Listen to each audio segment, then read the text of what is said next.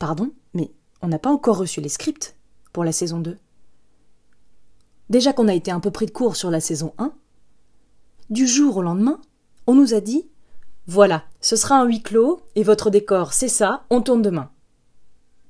Point. Pendant deux mois, on a été les pantins, les automates, les acteurs, les réalisateurs d'un pilote de série, mais sans en être les vrais auteurs.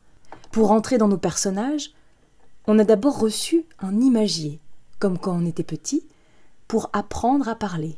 A comme attestation. J comme jogging. C comme chloroquine. V comme visio. Avec l'imagier, comme distance sociale. Semaine après P semaine, comme pain. M comme on a commencé à comprendre les répliques qu'on nous a sommé de dire dans cette boîte qu'on nous a sommé d'habiter.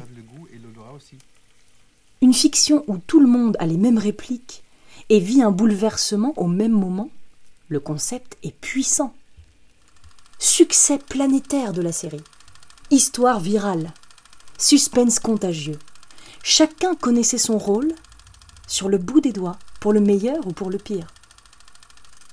Et là, dans quelques jours, on nous demande de tourner la saison 2. Mais les scripts, on les a toujours pas.